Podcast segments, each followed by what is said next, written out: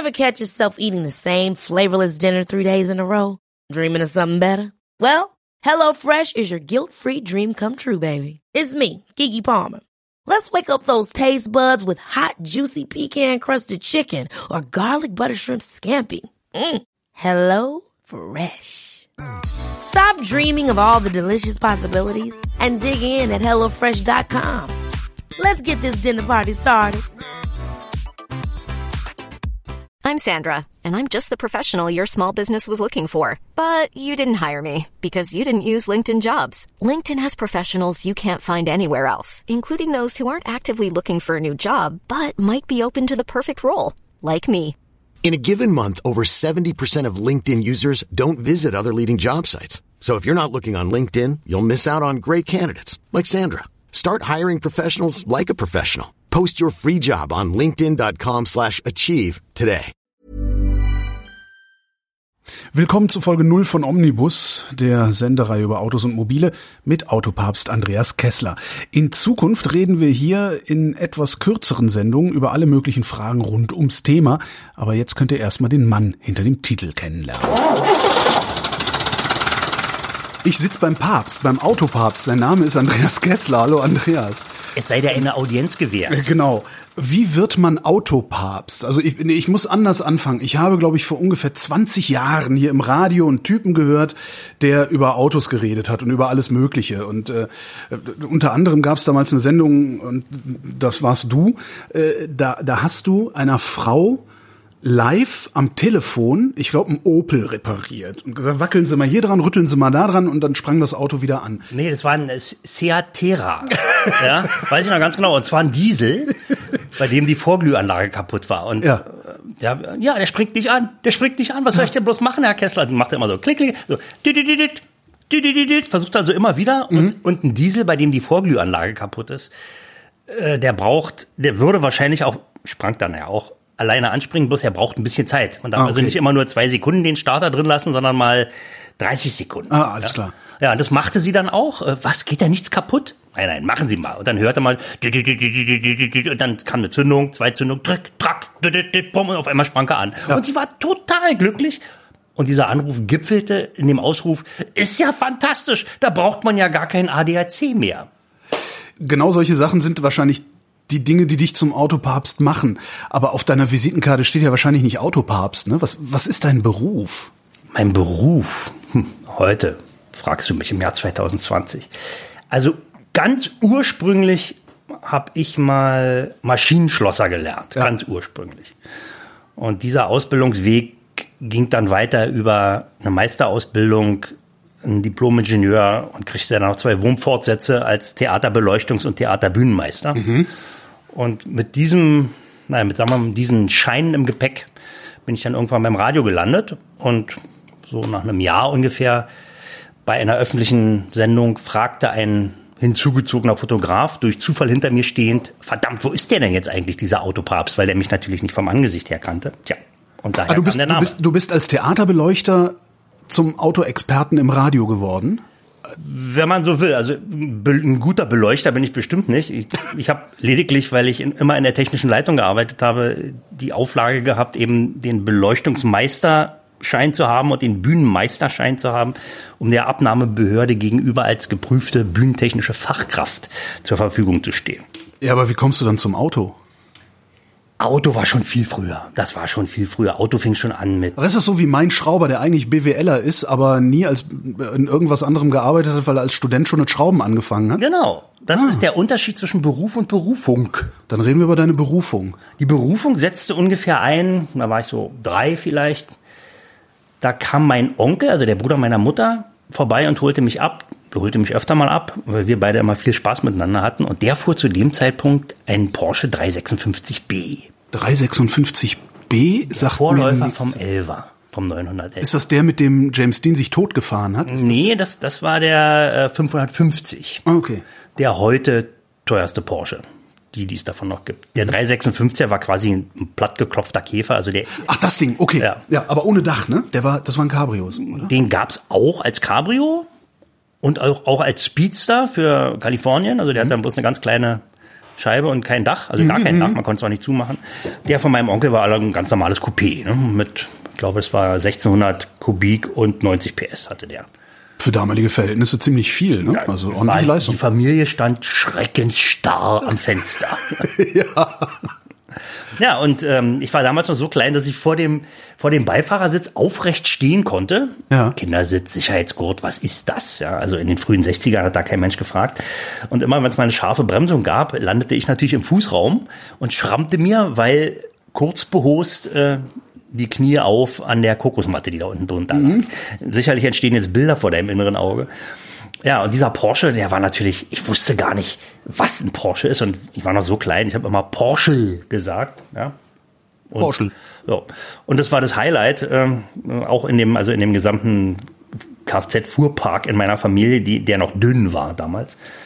Und dann Ja, Auto- was hat man damals gefahren? Damals fuhren noch NSU Prinz auf der Straße rum. und NSU sowas, ne? Prinz, genau, den hatte mein Onkel dann auch. Ja, mein Vater nämlich auch. Ja. Aber da war ich noch nicht auf der Welt. Und der war ganz, also wirklich eine äh, ne, ne, ne Gretzkarre. Mein Opa, etwas besser gestellt, der war Versicherungsvertreter, der fuhr immer Käfer, ja, aber gebrauchte. Also.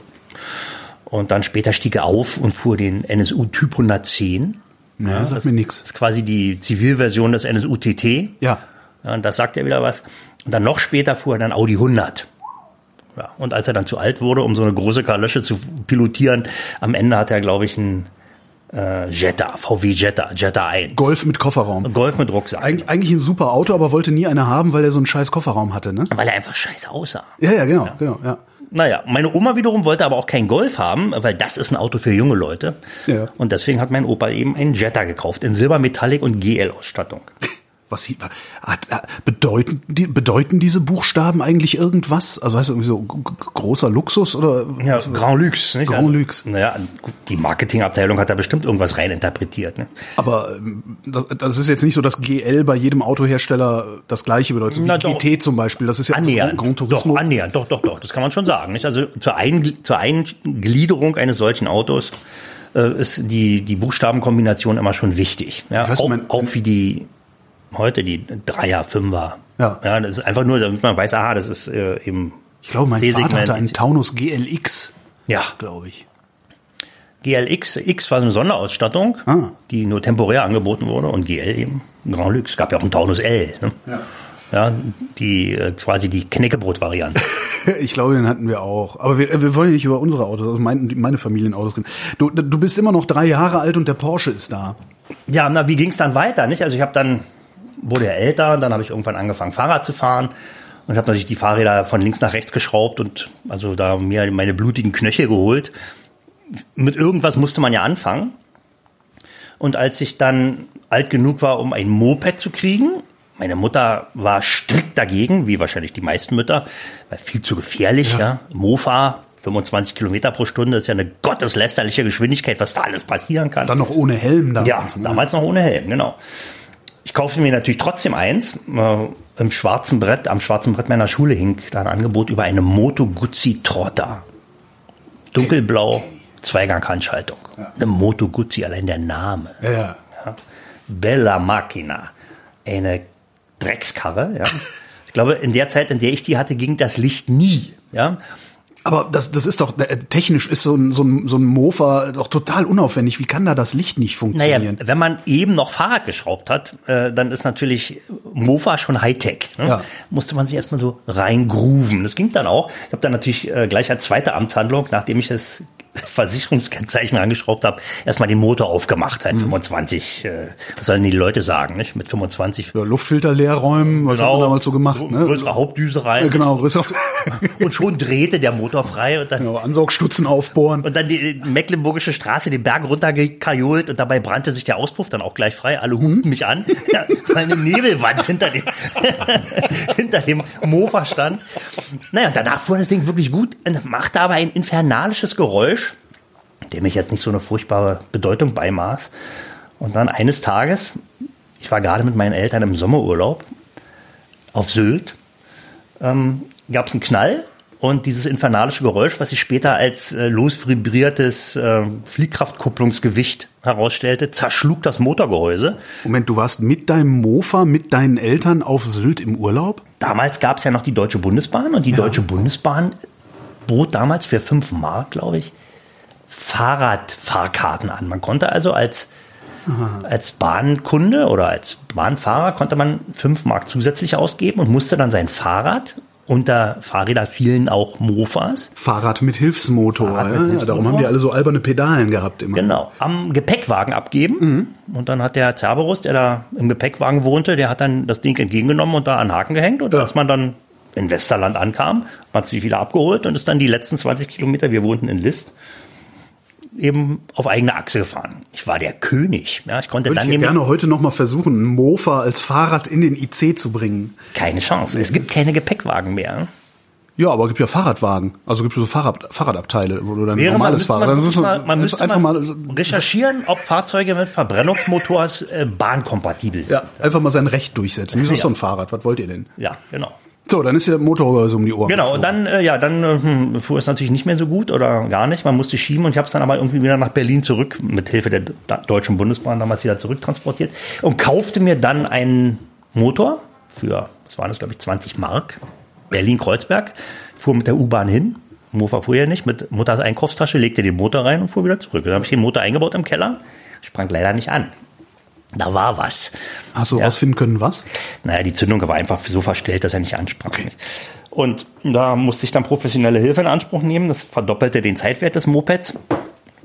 Und danach fuhr der super. War ein Moped, Moped-Motor, also eins, das offiziell 40 fuhr. Der fuhr natürlich schneller als 40, was das Fahrwerk von dem Ding rettungslos überforderte. Also, also naja. Ich hätte, ich hätte aber trotzdem gedacht, dass die, dass die die, äh, die Rahmen von so Mofas stabil genug bauen, dass du damit theoretisch Ja, aber die. Kiste war ja uralt und Ja, okay. komplett ungewartet. Also Ja, die, die okay. Lager waren alle total am Ende. Die konnte man von der Tür aus schon reinwerfen. Also es war einfach, ging gar nicht. Ich habe das Ding dann auch irgendwann verkauft und was war dann? Was kam dann? Ja, dann wurde ich ja schon. Nee, Moment, dann, dann kam die Maschinenbau, die Maschinenschlosserlehre, womit sich die ganze Sache auf professionelle Füße stellte. Die Basics. Ja? Aber Maschinenschlosser ist, dachte ich jetzt eher so, ist was, wo man, ich habe keine Ahnung, aber wo man irgendwie riesige äh, äh, Dampfmaschinen oder sowas repariert. man. Jetzt nicht so, nicht so Kleinkram wie Motoren und, und, und Naja, na, Motoren kommen schon eher hin. Also was, was dann noch kleiner wird, wäre dann Feinmechaniker. ja. Ja, und da geht's tatsächlich um in erster Linie Reparaturen und Betriebssetzung. Die, die es richtig bauen, das sind dann eher Dreher oder Werkzeugmacher Ja. oder so. Ja, und, ähm, und damit, mit den Fähigkeiten, die ich da lernte, wurde die Sache dann professionell. Nicht? Und dann wurde ich auch alt genug, konnte Auto fahren. Mein Opa kaufte mir einen Käfer. Der hielt aber nur ein halbes Jahr, weil er dann kaputt repariert war. Von mir. Wie, Man musste lernen, Holger. Es war, äh, ja, also ich du habe hast wirklich ohne Not einen Käfer auseinandergenommen oder wie? Natürlich muss ja irgendwie sehen, wie es weitergeht. Ja, okay. Ja, und, na, und dann nahm das Unheil seinen Lauf. Nicht? Also dann ging es sehr, sehr schnell mit Kompetenzzuwächsen. Also die waren geradezu sprunghaft. Und äh, die Anzahl der Autos, glaube ich, in den ersten fünf Jahren hatte ich bestimmt schon acht oder zehn Autos. Ich kann die jetzt nur noch, also ganz nebulös. Der erste war der Käfer, der zweite war ein Opel C, Opel C-Rekord Kombi, Dreitürer, dunkelblau mit hellblau. Kombi Dreitürer? Ja, ein, eigentlich ein Shooting Break. Ja, also Das ist die, die Bezeichnung dafür, Shooting Break. Nee, sagt man so. Ein Shooting Brake ist sind Autos, die also Coupé-ähnlich sind, aber mit einer Heckklappe. Ne? Okay. Ähm, dann kam nochmal ein Opel C- C-Rekord Coupé, Opel Rekord C 1900. Das war auch damals halt alles auch sehr einfach. Du hattest halt nicht so große TÜV-Anforderungen, Garantie und so. Also ich kann mich dran erinnern, äh, als ich so 17, 18, 19 irgendwas war, hat ein Freund von mir sich, ich glaube, auch einen C-Rekord gekauft für 10 Mark, Mhm. weil der Tank halb voll war. Und das Ding hatte aber auch noch ein halbes Jahr TÜV und man konnte damit fahren. Ja. Also wäre ja heute undenkbar, so ein Auto zu kriegen, oder? Nee, gibt's immer noch. Echt? Sowas gibt's immer noch, aber dann meistens, äh, wenn Leute eben nicht wissen, wie sie es loswerden sollen. Ja. Also heute ist es ja eher schwierig, so ein, so ein, so ein Verbrauchtwagen, also der am Ende seines Lebens ist, loszuwerden. Nicht? Dann braucht man einen Verwertungsnachweis, eine Verschrottungsbestätigung, muss es abmelden. Und das ist natürlich einfacher, man verkauft für 10 Mark Ja. mit einem Vertrag an irgendjemanden. Ob's jetzt 10 Mark für die Jüngeren äh, in der Hörerschaft sind heute ungefähr 5 Euro. Ja, Wobei Kaufkraft bereinigt 10 Euro. Ja, na höchstens, allerhöchstens. Ja. 10 Mark war damals eine Menge Geld. Naja, ja, und dann ging es weiter. Und ich habe dann ähm, Aber du hast an jedem dieser Autos rumgeschraubt. Du hast es nicht immer, ich einfach habe nur immer gekauft geschraubt. Ich, ich, hab, ich musste immer, also ich musste A schrauben, weil die sonst gefahren wären. Und B habe ich dann auch die verbessert natürlich die Autos, um sie dann möglichst gewinnbringend zu verkaufen. Und damit fing alles an. Als ich dann später studiert habe, habe ich mit Freunden zusammen äh, eben ganz gezielt so eine Kaleschen gekauft und die über den TÜV geschweißt. Na, irgendwie. Formulierung muss ich mir merken. Ja, gab einen Fall, weiß ich noch mal, strenger Winter. Ich glaube, das war der Winter 78, so irgend sowas. Da war der A4, da haben wir dann Papier und Kleister in die Holme gedruckt, gedrückt, ne, eine Nacht gewartet, war alles knüppelhart gefroren. Mhm. Und das war's dann. Dann kriegte er eine neue Hauptuntersuchung. Natürlich war der nächste Sommer nicht fern und dann irgendwann brach die Karre auseinander. ja. Aber nur so viel, also das war, bewegte sich normalerweise schon im Rahmen des Seriösen. Ja. Und ging dann immer weiter. Nicht? Dann irgendwann haben wir dann Autos aus Amerika geholt, nicht rübergebracht, sondern nee, erstmal haben wir sie rübergebracht. Porsche 911 und S-Klassen. Ja. Äh, hier günstig gekauft und dann in Amerika wieder verkauft. Mit natürlich immer mit Trick 17, denn eigentlich durfte man natürlich keine Autos in die Vereinigten Staaten einführen. Warum nicht? Na, weil die damals da alle schon G-Card haben mussten, was ah. man da einführt. Das war wo, wo sind wir jetzt? 1980er Jahre? Äh, das, das ist, äh, muss man kurz überlegen, ja, das ist in den 80ern, Mitte der 80er Jahre. Okay. Seit 72 war äh, Catalytic Converter, also Registration relevant in Amerika. Nicht? Und, äh, also neue Autos wohlgemerkt. Und wenn man welche einführte, durfte man eben auch welche, nur welche einführen, die den EPA Environmental Protection Agency Kriterien entsprachen. Aber wie hast du die denn dann da reingekriegt? Also wie, wie, kriegst du ein Auto ohne Katalysator in ein Land, in dem ein Auto einen Katalysator haben muss? Da gab es einen Trick und zwar die sogenannte Once in a Lifetime Rule, Aha. Die eigentlich für Militärpersonal gedacht war. Denn jeder GI, der overseas stationiert war, kaufte sich natürlich ein Auto, eins, was es da gab, und wollte es dann gegebenenfalls auch mitnehmen in die ja. Vereinigten Staaten. Und das war ihm gestattet. Ja, und da nicht nur GIs äh, unter diese Regel fielen, sondern jeder US-Bürger, ja. ähm, was natürlich kein US-Bürger, der nicht GI war, wusste, äh, haben wir damit gearbeitet und haben dann also beispielsweise in San Diego jemanden gesucht, der die S-Klasse kauft, haben gesagt, pass mal auf, so und so. Und der war total begeistert. Wir fahren jetzt mal nach Mexiko. Ich führe das Auto wieder aus und du führst es auf der anderen Seite wieder ein als US-Bürger. Der Preis war super. Er freute sich, dass er da die Behörden austricksen konnte. War fast schon ein USP. Ja, so funktionierte das. Und wie habt ihr sie dann ausgeführt? Also, weil du sagst, ihr habt erst nur Autos. Na, erst haben wir sie eingeführt. Ja, genau. Und dann habt ihr amerikanische ja, Autos nach Deutschland. Genau. Und dann haben wir sie. Ist das, wie, ist das eigentlich aufwendig, so ein Auto per Schiff irgendwo hin? Mietest du da einen Container, schmeißt das da rein? Naja, und wie, wie, wie, wie Container war, wäre viel zu teuer gewesen. Wir haben Roh-Roh gemacht, also Roll-on, Roll-off. Der stand quasi auf dem Deck. Ja.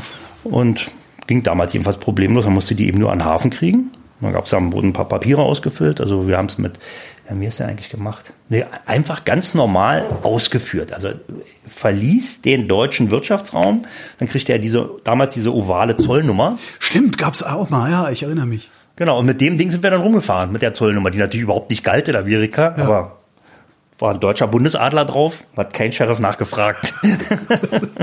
Bundeswehr.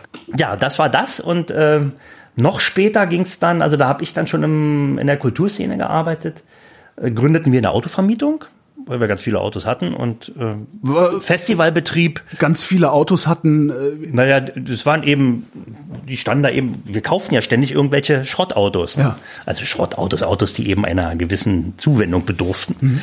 Und diese Autos, manchmal waren es zehn, manchmal waren es acht, manchmal waren es drei, manchmal waren es 14. Ne? Und äh, im Kulturbusiness, also gerade in der sogenannten freien Kultur, äh, wurden immer Autos gebraucht. Bands zum Beispiel. Mhm. Die brauchten Autos, mit denen sie sowohl ihre Backline als auch das Schlagzeug und alle Mitglieder transportieren konnten. Langer Vortransit mit enger Bestuhlung. Ja. Ja, da passten theoretisch neun Leute rein und der ganze Krempel nach hinten. Die Kiste war natürlich völlig überladen, aber die gab es eben sehr selten und die kauften wir uns und waren eine ganze Weile lang in, in den, bei, bei den Berliner Bands äh, eine ganz heiße Nummer, ne? weil diese Autos gab es einfach nicht. Aber darf man denn so einfach eine Autovermietung machen? Natürlich, warum ja? nicht? Ja, weiß ich nicht. Ich für Sicherheit, Haftung. Naja, es gibt natürlich ein paar Regeln, die für Autovermietungen gelten. Nicht? Du musst vom Selbstfahrer-Vermietfahrzeuge, die sind teuer in der Versicherung natürlich. Ja hatten wir Beziehungen, ging, war bezahlbar. Ähm, dann musst du mit der Kiste jährlich zum TÜV. Und wenn es äh, Nutzfahrzeuge sind, auch noch alle sechs Monate zu einer Sicherheitsüberprüfung. Mhm. Was natürlich extrem mühsam war, weil die Kisten ja fahren mussten. Ja. Konnten also jetzt nicht mal eben ein oder zwei Tage entbehren, um die da irgendeinem Gutachter vorzustellen. Gab also ständig Ärger damit. Aber das lief eine ganze Weile sehr, sehr gut. Jetzt sind wir vermutlich irgendwo Ende der 80er Jahre. Nee, wir sind schon Anfang der 90er. Anfang der 90er da. Bis, bis dahin kann ich mir das noch vorstellen, dass du an allen möglichen Fabrikaten, an allen möglichen Typen rumgeschraubt hast und äh, auch wirklich von vorne bis hinten verstanden hast, wie so ein Auto funktioniert. Aber ich, irgendwann im Verlauf der 90er äh, dürfte das doch angefangen haben, dass die Dinger immer komplizierter geworden sind. Wie hast du das geschafft, da am Ball zu bleiben? Das ging relativ früh los. Also pff, sagen wir mal, so als die ersten Einspritzer kamen. Ja, also hier Ja. die, die Jetronic zum Beispiel, im Golf GTI, der Ja. war damals ja total populär. Wobei der auch schon aus den 80ern ist, ne? Der wurde vorgestellt äh, 1978. 78 sogar. Ja, also Golf 1 mit dem GTI-Motor. Ähm, da hieß es dann, oh Mann, der hat eine Einspritzung, oh, da kann man ja nichts mehr selber machen. Weil völliger Quatsch. Ja, nach einer Weile hat man sich dann eingegroovt, das war damals noch viel, viel schwieriger. Heute gibt es das Netz, also die Public Intelligence, wenn man so will, da guckt man eben nach. Damals äh, die äh, Reparaturvorschriften und die technischen Daten und so, die wurden natürlich eifersüchtigst bewahrt von den Herstellern, weil die wollten ja ihre Vertragshändler äh, daran lassen. Da gab es dann diese Bücher, jetzt helfe ich mir Ja, ja, selbst. genau. ne? Und die waren ma- mal gut und mal besser. Also manche waren auch richtig schlecht. Da stand gar nichts drin. Nicht? Also bauen Sie den Motor aus. Ja, ja äh, Moment. Ja. Und wenn Sie äh, bei Problemen mit der Bremse wenden Sie sich an eine kompetente Vertragswerkstatt. Stand da drin. Ne? Wozu kauft man so ein Buch? Und es gab auch andere Bücher, da war es bis ins Detail erklärt. Ne? Also nicht umsonst ist ja jetzt helfe ich dir selbst oder jetzt helfe ich mir selbst äh, legendär inzwischen. Ne? Der Verlag hat damit, also der Autor, der da geschrieben hat, Dieter Korb, der war, der ist wahrscheinlich Millionär. Der hat zig Millionen von diesen Büchern verkauft. Ne? Band 1 war der Käfer, Band 2, glaube ich, Opel Kadett. Ja, genau, genau die Massenfahrzeuge genau. auch. Ja, ja, ja, ja. Naja, gut, ja, das ging schon und äh, irgendwann haben wir dann, also als das Geschäft immer größer wurde, haben wir dann natürlich auch noch äh, externe Kompetenz dazugeholt. Also so eine Truppe von Polen, die äh, eben durch Handauflegen jede Beule rauskriegten, ne, die waren wirklich genial. Ja. Und mit dem Boss da, mit dem Chef, mit dem Chef von der Werkstatt bin ich heute noch eng befreundet. Also ein wirklich ein, ein sprühender Kopf, muss man wirklich sagen. Ähm, muss man überlegen, wie ging es dann weiter? Genau, dann das war ja dann schon die Zeit nach der Wende, als äh, speziell in Berlin Hunderttausende von Autos geklaut wurden. Also die gingen in den Osten, als die, Ja. als die Grenzen dann auf waren. Und da hatten die Versicherer auch erhebliche Probleme, weil die natürlich sagten, Moment mal, also das sind ja Schäden, die wir hier begleichen müssen, das, die waren gar nicht kalkuliert. Und die Autos waren eben weg. Ein kleiner Prozentsatz dieser Autos wurde aber dann in Polen oder in Ungarn oder in Tschechien doch wieder aufgefunden oder schon bei, der, bei dem Transfer noch weiter in den Osten angehalten. Und die wurden dann in großen Lagern gesammelt und dann in relativ bürokratischen Vorgängen äh, wurden die Eigentümer, die, das waren in der Regel die Versicherer, gebeten, doch die Autos wieder abzuholen. Und weil man sich das vorstellt, also so ein riesiger Parkplatz mit 1500 Autos, die natürlich nicht besser werden, wenn sie da stehen, da hatte keine Versicherung Interesse dran. Ne? Ja. Und äh, die, die jeweiligen Länder, die damals ja noch nicht in der EU waren, die wollten die Dinge aber auch nicht haben, weil die eben meistens kaputt waren, beschädigt, verunfallt. Und dann wurden die zurückgeführt. Ja, die haben rausgekriegt, wem die gehören und die Versicherer waren dann Eigentümer. Und dann kam es eben so, dann kam so ein Egerland so ein, mit sechs Karossen und klingelte am Kudamm beim Haftpflichtverband der deutschen Industrie und sagte, wir haben wieder sechs, wo sollen die hin? Ja, und nach der dritten Lieferung war die Tiefgarage voll und die Mitarbeiter meckerten, weil sie ihre Dienstwagen da nicht mehr unterstellen konnten. Und dann kamen wir ins Spiel. Nicht? Dann hatten wir dann Kontakt und haben gesagt, pass auf, jedes Mal, wenn so ein Ding kommt, pauschal, gibt 1000 Mark, dann kann ja bei uns auf dem Platz. Haben wir quasi einen, so ein, so ein Sechserpack, so ein Sixpack für 1000 Mark gekauft. Da war alles drin, alles. Alles, kreuz und quer. Golf 2, Opel Ascona, Jaguar XJ12, Porsche 944, alles kreuz und quer. Für einen Tausender. Ja. Die hatten keine Papiere, die waren mehr oder weniger kaputt, die fuhren nicht, rausgerissene Vorderachsen. Ja. So, und da kam dann wieder die, äh, die Polen Connection ins Spiel, also bei, mit unserer Tiefgarage, die wir da hatten, und die haben im Akkord die Dinger wieder zusammengekloppt. War ein super Geschäft. Ja, klingt so. Ja. Einmal musste ich dann allerdings, da hatte ich, das war glaube ich, ein, das war genau, das war der Jaguar XJ12, schönes Auto. Folge ein schönes Auto. Ja, ganz tief. Connolly-Leder, 12 Zylinder, 5,3 Liter Hubraum, 1000 Mark Steuern im Jahr. 295 PS. Wow. Ja, stimmt, Steuer war kein Problem, ich fuhr ja rote Nummer. Ne? das ging gut. Und die Kiste fuhr wirklich wie Schmitzkatze. Ja. Hatte, hatte zwei Tanks. und fuhr wirklich wunderbar. Und damals studierte noch. Nee, das muss dann, das muss früher gewesen sein. Ich habe ja noch studiert. Ich bin 88, war ich fertig. Also jedenfalls, ich weiß, ich fuhr zur Uni mit dem Ding. Und war ein bisschen spät dran. Kurz vor acht. Erste Stunde Klausur, technische Mechanik. Angstfach für mich. Und durch eine glückliche Fügung kriegte ich direkt vor dem Haupteingang einen Parkplatz. Da waren zwei Parkplätze frei. Auf einen stellte ich mich und auf den anderen stellte sich der Dozent, der, mhm. oder der Professor, Professor war es, der die Prüfung abnahm. Der Was kam? Ein Passat? Nee, einen alten Fünfer BMW. Immerhin. Ja, der war aber schon so alt, dass das Dunkelblau schon ins Lila umschlug. Ja. Ja. Und der guckte mich mit kleinen Augen an. Er hatte offenbar auch eine lange Nacht hinter sich, wie ich mein Jaguar abschloss, als er sein BMW abschloss. Und sagte, Student müsste man sein. Und das muss ich bei ihm. Hatte das Auswirkungen auf die Prüfung dann wenigstens? Äh, die habe ich bestanden. Zwar oh. nur mit einem Ohr im Sand, aber ich habe sie bestanden. Ja, ich ja. Genau, und ein paar Jahre später, da lebte meine kleine Tochter schon, da war ich irgendwie Gutachter für eine Diplomarbeit an meiner Alma Mater und musste da irgendwie bürokratischen Kram machen. Ähm, kam im Nebenzimmer, kam besagter Professor zur Tür rein, der war immer noch an der Uni, sah mich und sagte, der Jaguar-Fahrer ist wieder da. Also das hat sich offenbar ja. eingebrannt. Verständlich. Aber die Kiste, als, als ich die dann, die, sollte dann zugelassen werden für jemanden, der den gekauft hat. Und ich ging damals zum Kraftverkehrsamt und dann sagte die Mitarbeiterin, äh, schob da die Papiere rüber, alles Versicherungsunterlagen. Warten Sie mal bitte einen Augenblick und ging weg. Dauerte, dauerte. Und auf einmal kamen zwei Polizisten rein in den Raum und sagten, Sie, Herr Kessler, sind verhaftet. Na, warum denn jetzt? Was wird mir denn zur Last gelegt? Kfz-Diebstahl. nee, das, die habe ich alle gekauft für einen Tausender. Das habe ich auch gesagt. Nee, das Auto war noch in der Fahndung. Oh. Es war ja mal ehemals ja. geklaut. Ne?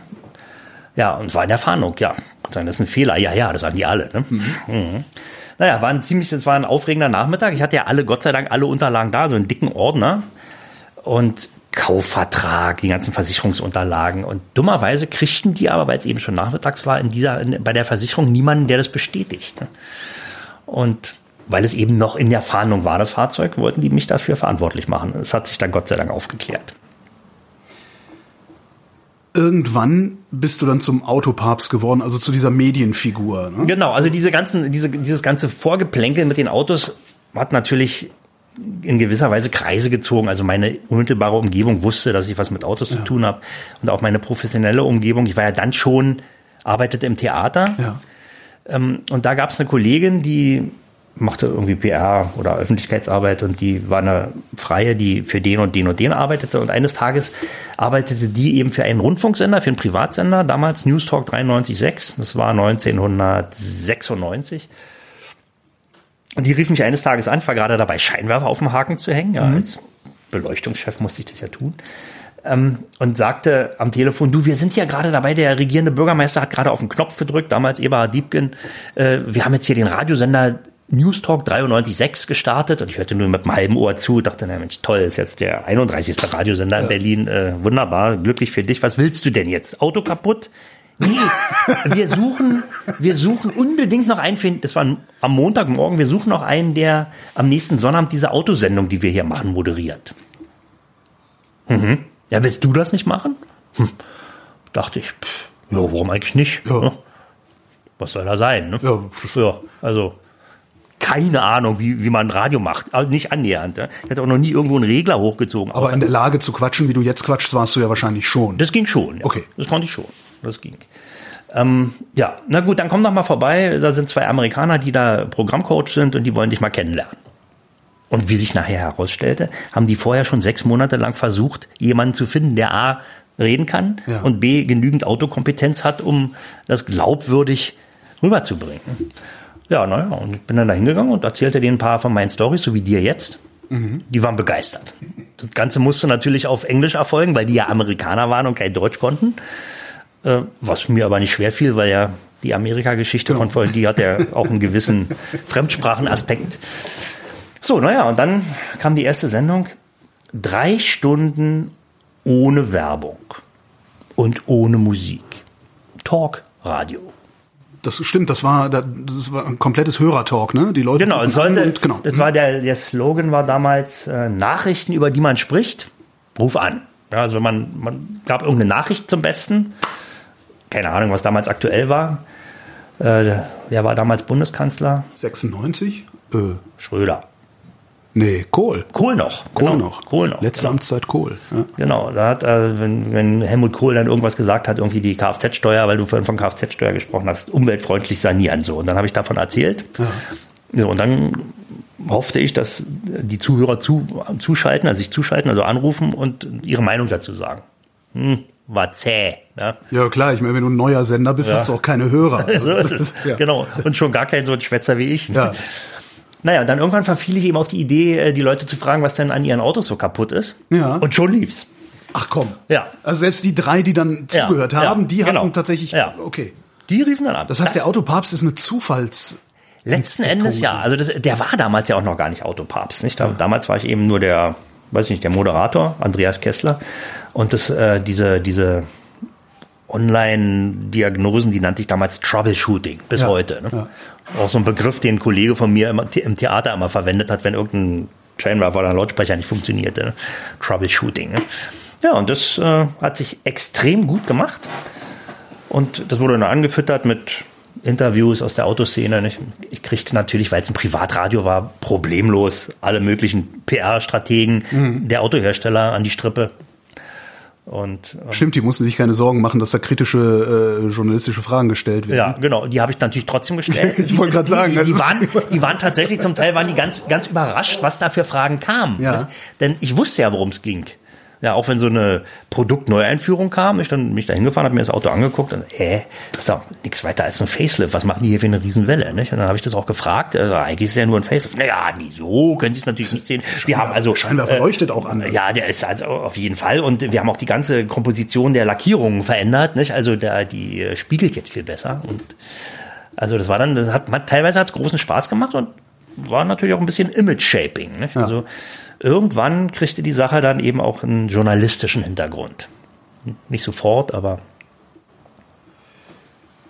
Wie machst du das heute, am Ball zu bleiben? Also die ganzen Innovationen, die es da gibt, die ganzen neuen Modelle, die da kommen und so. Fährst du immer noch hin, guckst dir die Autos an, gehst du immer noch irgendwo hin, nimmst die Dinge auseinander? Ähm, ich mache, also erstmal ist es ja eine Neigung von mir. Ja. ja also, du hast keine Hobbys weiter, vermute ich mal. Ähm, doch. Doch, natürlich. Ich bin beim Fahrrad geblieben mhm. und koche aus Leidenschaft. Okay. Ja. Vielleicht, das können wir noch eine Kochsendung äh, vielleicht machen. Vielleicht mal ein Thema äh, für eine weitere Ausgabe. Ja. Hast du schon mal was von Manifold Cooking gehört? Gehört habe ich das schon mal, aber ich habe nicht die leiste Ahnung, was das ist. Manifold ist der, äh, das englische Wort für Auspuffkrümmer. ja, der ja sozusagen eine Art Herdplatte ist. Hörertreffen mit Manifold Cooking. Du, sollten wir mal im Hinterkopf behalten, könnte ich eine lange Geschichte zu erzählen. Ne? Ja. Also hat auch einen historischen Hintergrund. Aber lassen wir jetzt mal weg. Ja. Ähm, ich mache heute, also ich lese natürlich extrem viel und wir haben ja seit einiger Zeit dieses Internets. Ja. Praktisches Ding. Ja, praktisches Ding, da kann man eine Menge gucken. Und ich habe natürlich auch noch immer sehr gute Connections in die, äh, in die Branche, in die Szene. Nicht? Also sowohl in die Zuliefererbranche als auch in die äh, in die OEMs, also in die Autohersteller und kann da jederzeit anrufen und Fragen stellen. Und ich fahre gelegentlich auch mal zu so einer Neuvorstellung, wenn ein neues Produkt, neues Auto auf den Markt kommt. Jetzt bei den vor uns liegenden neuen Elektroautos werde ich das ein bisschen intensiver machen, aber so die letzten fünf, acht Jahre war eben letztendlich verändert sich ja dann doch wieder nicht so wenig. viel. Also das Verbrennungsmotor Auto, bleibt ein Verbrennungsmotor. Das Auto ist, ne? ist weitgehend ausentwickelt. Also was da jetzt noch kommt, sind eben Scheininnovationen. Naja, gut, ja, könnte man fast so sagen, nicht Scheininnovationen. Also man muss sich eben bei vielen Fahrerassistenzsystemen, die natürlich hohe Sicherheitsaspekte haben, äh, fragen, wie sinnvoll sind die jetzt?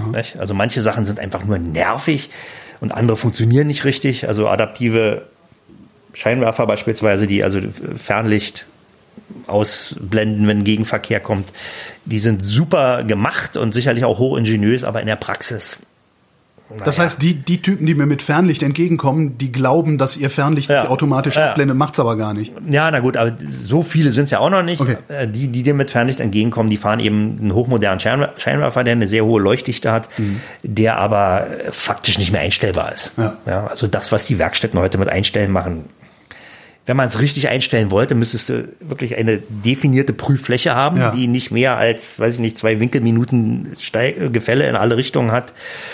Und so geht's eigentlich mit der ganzen Autotechnik äh, inzwischen. Nicht? Also es wird äh, prohibitiv.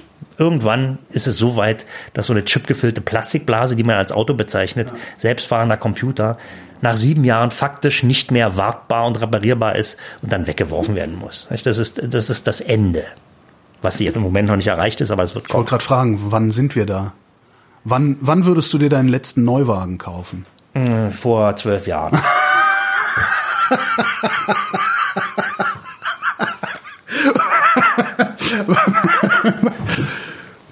Warum?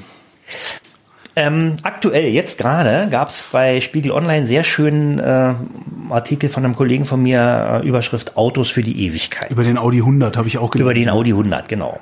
Der jetzt gar nicht so gut dafür geeignet ist, weil Autos für die Ewigkeit müssen A, natürlich sehr solide gebaut sein, damit sie auch lange fahren.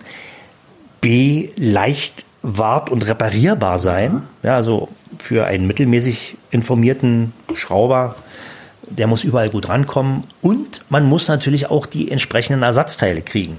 Verschleißteile, vielleicht auch mal irgendein Unfallteil. Und da ist gerade Audi nicht so gut aufgestellt. Ja, also wenn es da nicht die freie Szene gäbe, die viel nachbaut und Gebrauchteile vorhält, äh, wäre es nicht so gut. Also da gibt es andere Autos, die sind da besser. Also die, die Marke mit dem Stern, die ist da nach wie vor immer noch beispielhaft, obwohl die auch immer zu schlechter wird. Also auch da gibt es immer NMLs, also nicht mehr lieferbar. Ach echt? Ich Ja, ja. kriege im Zweifelsfall für meinen 30 Jahre alten äh, 124er nicht mehr alle Ersatzteile. Naja, also die Verschleißteile wirst du schon noch kriegen, weil die Zulieferer, weil es ist ja ein sehr häufig immer noch im Verkehr befindliches Fahrzeug, die Zulieferer natürlich auch Interesse daran haben, aber du kriegst die, die früher ans Band geliefert haben, die liefern jetzt eben an den Autoersatzteilhandel. Ähm, da hast du vielleicht Probleme mit Innenausstattung. Ah, Also, okay. Wenn jetzt deine, wenn du irgendwie, weiß ich nicht. Olivgrün hast oder dann kriegst du da den Stoff nicht mehr. Aber auch da gibt's inzwischen immer noch Quellen, entweder aus Gebrauchter oder Nachfertigung. Hm. Und Mercedes ist da sehr, sehr gut. Ganz schlecht sind Japaner. Ja. Also die sind wirklich katastrophal schlecht. Deswegen gibt's auch kaum, jedenfalls bei uns, keine japanischen Oldtimer. Ein Datsun oder so siehst du fast nie. Ne? Das ist die Ausnahme, die die Regel bestätigt. Es gab ja den Beseika, ja, also den Datsun 240, 260Z, an den du dich vielleicht erinnerst. Ich, ich glaube, mein Onkel hatte so einen, der hatte so ein bisschen eine Form wie ein Ford Capri, ne? Diese lange Schnauze ja, genau. und so. Ja. Klassiker, Reihensechser und, und Heckantrieb. Also ein richtig gutes Auto. In Amerika der Überburner. Ja? Also Ja. der hatte da so einen Impact wie der Ford Mustang, eine Generation davor. Und äh, da gibt's eben alles. Nicht? Also da kriegst du inzwischen aus amerikanischer Fertigung kriegst du eben sehr viel Kram. Also da muss man sich dann eben ins Ausland wenden. Was in der aktuellen Situation nicht so lustig ist. Nicht? ähm, ja, Autos für die Ewigkeit. Nicht? Und äh, die Spitze dieser, also die, die hörten auf, überhaupt gebaut zu werden, so vielleicht Mitte der 90er. Danach setzt es dann mit der Vollelektronisierung ein und diese Autos sind zwar inzwischen auch nicht nicht mehr reparierbar, aber deutlich schwerer reparierbar. Es wird einige wenige geben, die auch nachgefragt sind, also die schön sind, die eine Fangemeinde haben, die wird man dann auch reparieren können oder eben Autos, die man inzwischen schon als Moving Art bezeichnet, also fahrende Kunstwerke. Zum Beispiel. Na, weiß ich nicht, BMW M1. Ja, dieser legendäre Supersportwagen, den Ja. BMW gebaut hat, inzwischen vor 30 Jahren. Als der 20 wurde, fuhr davon keiner mehr. Ich wollte gerade sagen, den habe ich noch nie auf der Straße gesehen, den Wagen. Doch, die fahren auf der Straße, sind aber natürlich ähnlich wie die 250 GTB Ferraris in Liebhaberhänden. Ja. Die stehen auf einer Drehbühne indirekt beleuchtet und werden nur, wenn zwei Sonnen am Himmel hängen, irgendwann mal auf die Straße gelassen. Ähm, Und so ist es beim M1 auch. Und der hatte eben dieses Problem, was ich jetzt sagen will. Vor etwa 20 Jahren, da gab es einen runden Geburtstag auf der Technoklassiker, genau, da wurde er präsentiert. Und da sagte dann einer, mach doch mal an. Äh, er springt nicht an. Wieso was? Wieso? Was? Warum, warum springt er nicht an? Ja, die Elektronik. Die Elektronik. Es war damals die erste Generation der Motronik, die, Merce- äh, die, die BMW einbaute. Und die Steuergeräte waren einfach Fratze, kaputt, ging nicht mehr. Und Bosch Motronik, Bosch hatte gerade alles weggeschmissen, keine Unterlagen mehr da, weil wurde längst nicht mehr gefertigt, interessierte die nicht. BMW hatte noch zwei nagelneue Steuergeräte im Ersatzteilfundus, die aber durchs Liegen auch kaputt waren. Und dann wurden eben aus drei Steuergeräten, die dann re-engineert wurden bei Spezialisten, wurde eben das, was da ursprünglich mal rein programmiert war in dieses Steuergerät und die, die Steuergerätearchitektur wurde also nachempfunden, neu gebaut mit aktuellen Komponenten und dann eben wieder eingebaut in die M1. Und inzwischen fahren sie wieder. Und da spielt es eben eine große Rolle, wenn man die, die Brains, also die Elektronik und die Technologie, die dahinter steckt, archiviert. Entweder eben in digitaler Form als Programm oder als Bauplan, dann kann man die natürlich nachbauen. Das lohnt sich aber bei einem, weiß ich nicht, Ford Mondeo nicht. Hm. Da muss man dann eben ein Auto haben, was auch wirklich einen echten Wert darstellt. Und so ein, so ein M1, der, der liegt, weiß ich nicht, müsste ich gucken, bei einer Viertelmillion im Augenblick. Und der wird auch nicht weniger werden, weil der eben nur begrenzt zur Verfügung steht. Da gibt es eben nur einige wenige Autos. Und äh, manche Leute investieren in Wein oder in Aktien oder in Immobilien und andere in Mobilien. Aha. Ich persönlich würde mich da der letzteren äh, Gruppe zuordnen. Du hast einen M1 in der Garage stehen? Nein. Nein. Nein leider nicht, Holger. Leider Welch, nicht. Welchen Neuwagen hättest du dir vor zwölf Jahren gekauft? Ähm, vor zwölf Jahren, muss ich mir überlegen, das wäre 2008. Aus heutiger Sicht. Mhm. Aus heutiger Sicht und für die Ewigkeit. Wahrscheinlich ein Chrysler 300C Hemi Touring Kombi. Ist das der, wo die Mercedes-Technik drin ist, mhm. als sie zusammengegangen sind? Genau, das war das ein Produkt Billig, von billig, billigste Mercedes, den du kriegen kannst, ne? Ja, genau. Ja, ja. Der äh, aber nicht ganz so sophisticated war, also nicht so hochgerüstet wie die parallel gebauten Mercedes. Und äh, der 210er, der W210, also die, die E-Klasse nach dem 124er, die steckte da das unter Blech. Mit den Doppelaugen. Ja, genau, mit den, mhm. genau, mit den vier, der vier Augen der, der Schnellroster, nicht? Also den, der heute, den. Die Taxifahrer haben geflucht, ich erinnere ja. mich noch, ja. ja.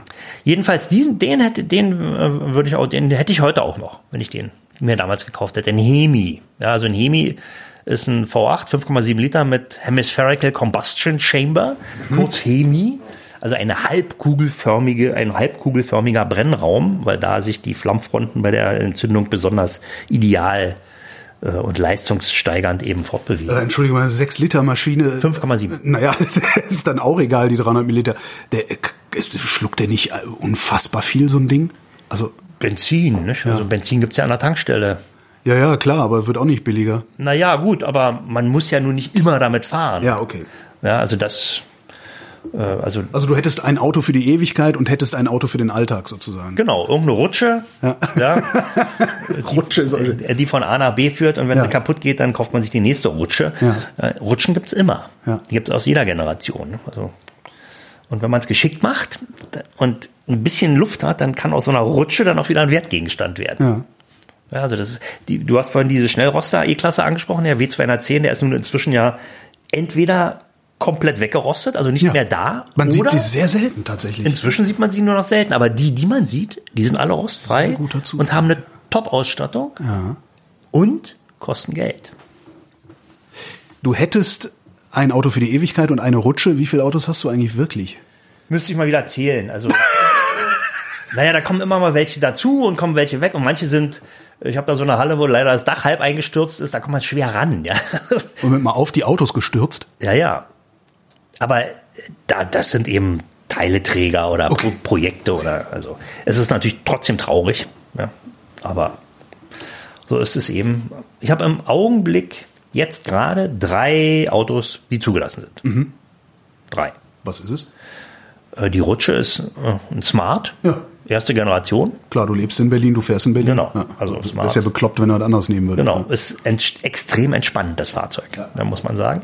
Dann habe ich ähm, für die kleinen, schnellen Trips äh, in diesem Land äh, ein 190e, Mercedes 190e. Ich neide hart. 32 Jahre alt mit dem 2.3er unter der Haube, oh, fünfgang Hand. Ist der verbastelt oder ist der? Nö, der ist ziemlich original. Der ist, aber der Erstbesitzer war offenbar ein Buchhalter, der hat genau zwei Extras bezahlt.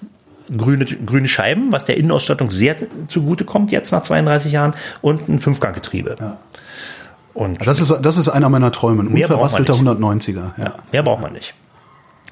Der fährt wirklich, also der kann heute auf der Autobahn locker mithalten. Ja. Wirklich locker. Der ist super und Naja, der ist eben alt, ist durch mehrere Hände gegangen. Wie viel der runter hat, weiß kein Mensch. Ja, also da ist schon Ist der. aber auch egal, weil die halten halt ewig. Ja, es ist ja auch uninteressant. Der Tachostand ist eine Zahl, so wie beim Alter, Holger. Ne? Ja. Es kommt auf den Gesamtzustand an. Ja. genau. Und dann habe ich noch für die Familie, die, die Familie liebt ihn heiß und innig, äh, The Swedish Brick. Volvo 240. Genau, Kombi, Ah, dunkelblau. geil, sehr geil. Ja, ein wunderbarer Wagen. äh, ich Der geht auch nie kaputt, oder? Nee, Das ist, nee, der verschleißt natürlich. Also gestern, ich habe gerade gestern äh, neue äh, Stoßdämpfer vorne eingebaut. Offenbar noch die Erstausstattung nach 375.000 Kilometern. Die Domlager denke, klappern. Zahlen, Zahlen bedeuten nichts. Naja, aber man, man, An dem Punkt schon. dann kann ne? man den Verschleißvorrat abschätzen. Ja. nicht? Der Verschleißvorrat ist ja so eine Zahl, die äh, philosophisch zu betrachten ist. Nicht, wenn man so ein, wenn so ein Auto vom Band läuft, hat es einen Verschleißvorrat von 99,8 Prozent. Das musst du nochmal erklären. Naja, also ich sag ja, und wenn es dann bis zum Werkstor gefahren ist, ja, auf eigener Achse, liegt der Verschleißvorrat nur noch bei 99,6 Prozent. Okay. Schon 0,2 Prozent haben sich ja die Wellen gedreht. ja, jetzt erst, erste Okay. Einschleifvorgänge Ja, haben stattgefunden. Die Bremse ist mikroskopisch dünner geworden. Und beim äh, W123, also bei dem legendären Vollmetall-Daimler, hieß es ja immer, wenn der Verschleißvorrat auf vier- äh, 46,3 Prozent abgesunken ist, dann bleibt er stehen. Hat er das auch gemacht? Nee, der wollte, der ist ein- trotzdem Das ist eine weitergefahren. Die Ne? durchs Netz geistert. So, okay. Hast du eigentlich, also wenn du, du kannst an wahrscheinlich so ziemlich jedem Auto bauen, schrauben, machen, tun, hast du überhaupt noch ein Traumauto, das du gerne hättest oder hast du das längst? Nee, nee, nee. ähm, Das wechselt. Das wechselt komischerweise. Ein Traumauto im Moment gucke ich, dafür wird man mich wahrscheinlich schlagen, aber es liegt wahrscheinlich daran, dass die gerade preislich sehr attraktiv sind. Die erste ML-Klasse, ja, also der erste ML von Mercedes, Ja. der in Tuscaloosa in, in Amerika gebaut worden ist. Deswegen will ich ihn eigentlich haben, ja, weil er eben auch nicht so überladen ist äh, elektronisch. Ja. Der hat den, hat schon die zweite, glaube ich, die zweite CDI-Generation unter der Haube. Kriegt man als V8 4 Liter, wenn man will, würde ich aber nicht. Ich würde einen kleinen nehmen. Einen kleinen 5-Zylinder, 270 CDI. Den aber dann als Workhorse, also als Auto, wo man mal einen Anhänger mitzieht oder Teile holt oder äh, eben über schlechte Straßen fährt, die es ja geben soll in Deutschland. Ja, also nachdem ich meine Stoßdämpfer gestern in der Hand hatte, irgendwo muss es ja herkommen. Ne? Das, he- das heißt, dein, dein Traumauto ist eigentlich ein, ein Nee, das ist ein nicht das- nützliches Fahrzeug. Ja, das, also das ist eher so ein Vernunftauto, ein Arbeitsauto. Traumauto ein 356er. Hast Nee. du den 356er gehabt Nee. von damals? habe ich noch nie selbst gefahren, habe ich ihn schon, aber deswegen will ich ihn auch nicht. Ja, also 356 ist wirklich also ein besserer Käfer, das muss, Ja. das muss nicht sein. Ähm, eine Weile lang wollte ich mal einen 911 haben, Mhm. inzwischen nicht mehr. Heute, ja, erstmal ist der ja preislich völlig enteilt. Ja. Und außerdem ist die Klientel inzwischen so ähnlich wie davor die Ferrari-Fahrer. Ja, okay. Ja, also viele nichts, also wirklich ahnungslose, die einem entsetzliche Geschichten von ihren Autos erzählen, was sie daran alles verändert und verbessert und aufgepimpt haben. Also das Auto will man- entwertet. will man nicht dazugehören. Nee, das will, nee, nee, also wirklich nicht. Ähm, es gibt natürlich Ausnahmen, die die Regel bestätigen. Ja, also das ja- ja immer. gibt, ich, ich habe einen Bekannten, der verkauft originale Erstserien-Elfer, die er aus der ganzen Welt zusammensucht. Ja. Unrestaurierte Erstserien-Elfer, kurzer Radstand noch. Ja, und davon hat Das er, sind die mit diesen Blechradkappen noch, ne? Also- ja, ja, genau. Also, ja, das war, wäre dann wahrscheinlich der 912, weil die Elfer hatten fast immer Fuchsräder drin. Was sind Fuchsräder? Na, also, der Schmiederadhersteller Fuchs. Ach so. Ja, der hat also damals, übrigens für Mercedes, die, die Barockfelgen auch, waren auch, sind Ah, okay. auch Füchse. Ja. Aber eigentlich sagt man Füchse, sagt man zu, zu den Porsche Alufelgen, also die, diese schwarz-silbernen. Ja, genau, diese, das, das, die so aussehen, als wären fünf Alu-Dinger draufgeklebt. Genau, die, genau, genau. Ja, okay. Die, Genau. die meinte ich mit Alu. Äh, Und danach, also die, die, die G-Modelle hatten ja dann die sogenannten Hackmesserfelgen, äh, die also furchtbar hässlich aussahen. Äh, Die kommen auch von Fuchs, ne? auch Schmiederäder. Also nicht Alufelgen gegossen, sondern geschmiedete, die viel fester sind und auch leichter im Verhältnis. Das ist wie bei einer guten Pfanne. Gut, wie kommen wir jetzt drauf? Also die Äh, Traumauto war das. Traumauto, genau. Ich würde jetzt, wenn ich ein Traumauto hätte, also eins, was ich wirklich gerne hätte, fahren würde und auch Spaß dran hätte. Puh, Spaß dran hätte. Genau so. Curves, also dass ich mal irgendwie mir mal eine Woche Zeit nehme und ein paar Alpenpässe mache. Audi TT. Audi TT, die erste Aber, Generation. äh, Ich wollte gerade sagen, ohne Schwänzchen. Ne? nee, mit Schwänzchen. Mit Schwänzchen. Ja, es wäre ein Quattro und der muss ein Schwänzchen haben. Warum? Hm, Naja, damals gab es einen Rückruf. Da gab es welche ohne Schwänzchen, also ohne diesen kleinen Minispoiler. Und da war in bestimmten Fahrsituationen wurde der hinten so leicht, dass er zum Brummkreisel wurde. Ja, aber es sah besser aus. Ohne Schwänzchen, natürlich. Gut, aber ich bin ja Technokrat. Ja, stimmt. Ja, nach, Geht ja um, vor allem wenn du drin sitzt, siehst du das Ding sowieso nicht. Eben, genau. Mir, die Kiste muss funktionieren und zwar gut. Also das könnte ich mir jetzt vorstellen. Die würde ich noch eine Weile fahren. Hast du eigentlich irgendwas, wo du nicht rangehst, wenn du sch selber schraubst? Ähm, muss mal überlegen. Oder Kompetenzlücken? Gibt's das bei dir?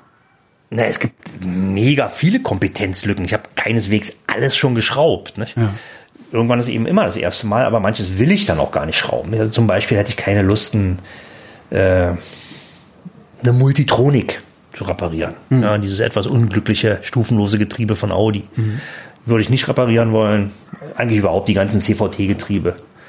Die sind nicht so meins. Ja, die funktionieren zwar ganz gut, Aber drüber reden kannst du trotzdem. Also das meine ja, ich jetzt mit wie fun- Kompetenzlücken. Ich weiß, wie es funktioniert und Ja. ich weiß auch, was man reparieren muss. Ne? Ja. Also, da habe ich irgendwo mal gelesen. Aber selber machen würde ich es nicht.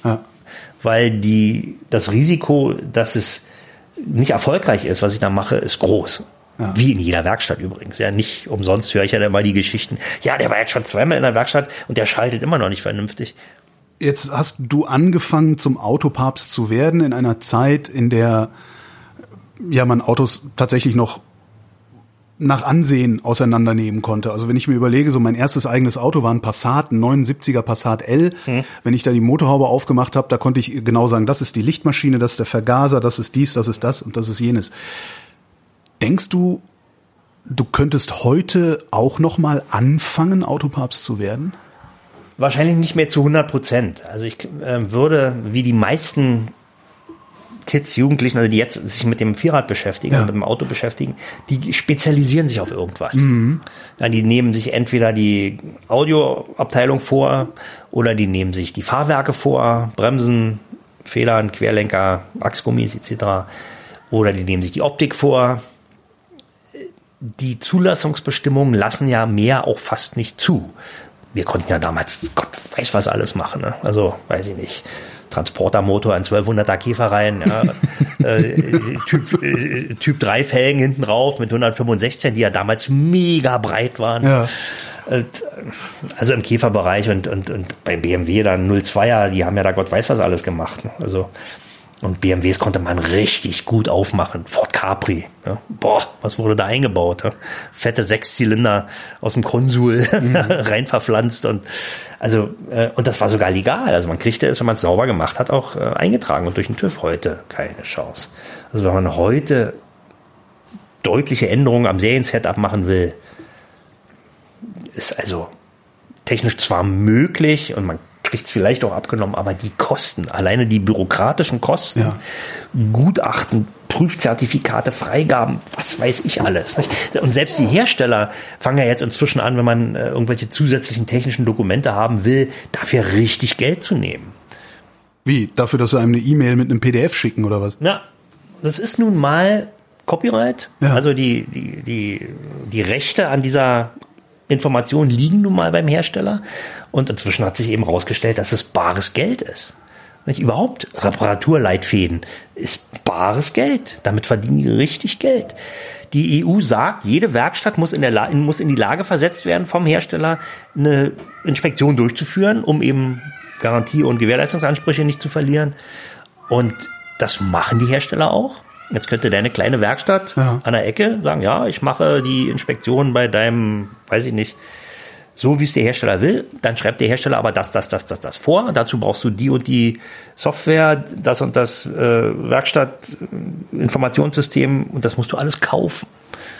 Ja, und wenn er jetzt nur einmal an deinem Auto eine Inspektion macht, dann sagt er, ich werde den Teufel tun und hier für ein paar tausend mir irgendwelche Zugänge freischalten lassen, das lassen wir mal. Nicht? Und genau damit grenzen sich eben die, Original die Autohersteller und ihre Vertragsnetze gegen die freien Werkstätten ab. Was wäre aus dir geworden, wenn du nicht der Autopapst geworden wärst? Puh, vielleicht ein Berufsschullehrer war kurz mal im, im Gespräch oder ähm, irgendein, weiß ich nicht, technischer Leiter von Auslandsbaustellen, von deutschen Industrieunternehmen, irgend sowas. Also das war alles schon mehrfach kurz davor. Also solche mhm. Sachen, das waren immer so die Abzweige auf meiner Autobahn. Das hätte schon mal passieren können. Und wann hast du gesagt, so jetzt bleibe ich dabei? Äh, als ich pleite ging. War, Anfang der, Anfang der 2000er. Womit bist du da pleite gegangen? Naja, das, da war, ähm, das waren damals Dotcom-Krise, neuer Markt brach ja. zusammen. Äh, und ähm, ich habe drei gut bezahlte Jobs verloren, ja. die dann aber schon, also einmal den Theaterjob, den hatte ich selber aufgegeben. Dann hatte ich einen äh, Redakteursjob bei einer großen deutschen Autozeitung und äh, eben das Radioengagement. Das Radio, das war damals also der Nach Nachfolger von dem ersten vorhin erwähnten, war damals die FAZ, mhm. die diesen Sender betrieb, die haben den Betrieb eingestellt, aus Kostengründen. Ja, und dann stand ich auf der Straße. Hab aber gesagt, ich mach's weiter. Zwei Jahre Daumenlutschen und mhm. dann sprang der Motor wieder an. Andreas Kessler, vielen Dank. War mir ein Vergnügen. Das war Folge 0 vom Omnibus. Wenn ihr wollt, dass der Bus auch weiterfährt, lasst uns gerne ein bisschen Geld da. Das geht auf verschiedenen Wegen, zum Beispiel per Steady. Und die Kasse, die findet ihr auf omnibus.fm. Ever catch yourself eating the same flavorless dinner three days in a row? Dreaming of something better? Well, HelloFresh is your guilt-free dream come true, baby. It's me, Kiki Palmer. Let's wake up those taste buds with hot, juicy pecan-crusted chicken or garlic butter shrimp scampi. Mm. Hello Fresh. Stop dreaming of all the delicious possibilities and dig in at HelloFresh.com. Let's get this dinner party started.